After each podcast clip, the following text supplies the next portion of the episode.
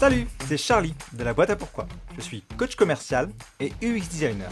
Et oui, j'ai fait les deux. C'est plutôt rare, non? Justement, Ouvrez-la, c'est un podcast sur les personnalités et les business qui vont à contre-courant, à travers des cas concrets et des rencontres. J'espère que vous aussi, vous allez oser l'ouvrir. Bonne écoute Aujourd'hui, je vais vous raconter un petit fail, un petit échec du UX et du e-design. C'est un épisode qui va vous permettre aussi de comprendre un peu mieux comment expérience utilisateur, UX, et interface utilisateur, UI, sont connectés. Pendant ma formation en UX design, je devais travailler sur un prototype d'application web, ce qui était prévu d'abord pour un usage sur mobile. L'idée, c'était de créer un service qui connecte des utilisateurs avec des experts via le format vidéo. J'avais envie de créer et de travailler sur un sujet auquel beaucoup de mes amis et membres de ma famille sont confrontés, les problèmes en informatique. Je voulais leur donner une solution, une plateforme pour que dès qu'ils avaient une question ou un problème informatique, ils puissent être connectés à des experts. Et l'application, que j'ai appelée Alp, permettait justement de poser des questions et de se connecter avec des experts pour recevoir leur aide. Le cheminement de la formation faisait que, avant de tester quoi que ce soit, on avait déjà un premier design. Donc, pendant très longtemps, j'ai travaillé à des hypothèses, j'ai travaillé à des potentielles solutions, et j'ai avancé comme ça, et j'ai créé plusieurs itérations euh, de ce design-là euh, avant de tester quoi que ce soit.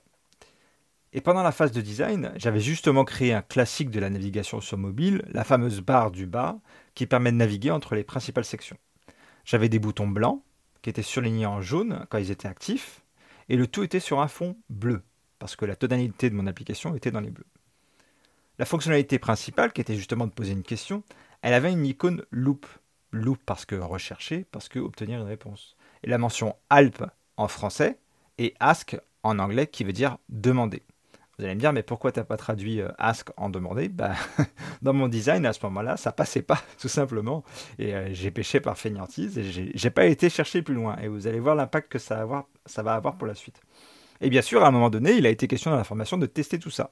Donc j'ai testé sur six participants et la moitié n'ont même pas vu le menu.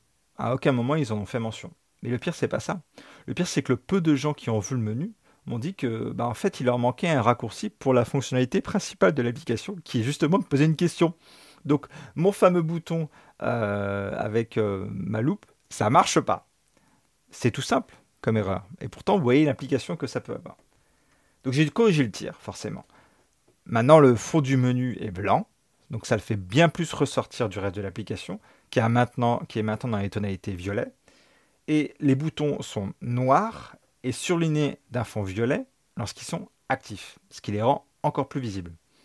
Et bien sûr, j'ai changé l'icône de la loupe avec un point d'interrogation qui semble beaucoup plus logique avec le fait de poser une question. Et plutôt que d'écrire Alp en français, j'ai mis demander parce que j'ai revu tout mon design et l'entièreté de ce menu.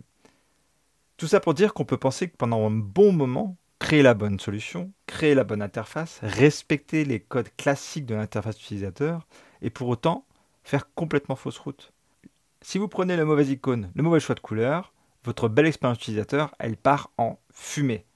Et c'est aussi un enseignement essentiel du design de l'expérience utilisateur, justement. Tout ce processus consiste et implique le fait, à un moment donné, de tester pour faire avancer le projet, pour le faire progresser dans la bonne direction. Parce que si j'avais pas testé ce prototype, parce que là j'en suis qu'à la phase de design, quelqu'un l'aurait codé, quelqu'un l'aurait créé, j'aurais sorti une application avec ce menu et l'application, elle n'aurait pas fonctionné. Tout simplement parce que la fonctionnalité principale, elle n'était pas facilement accessible.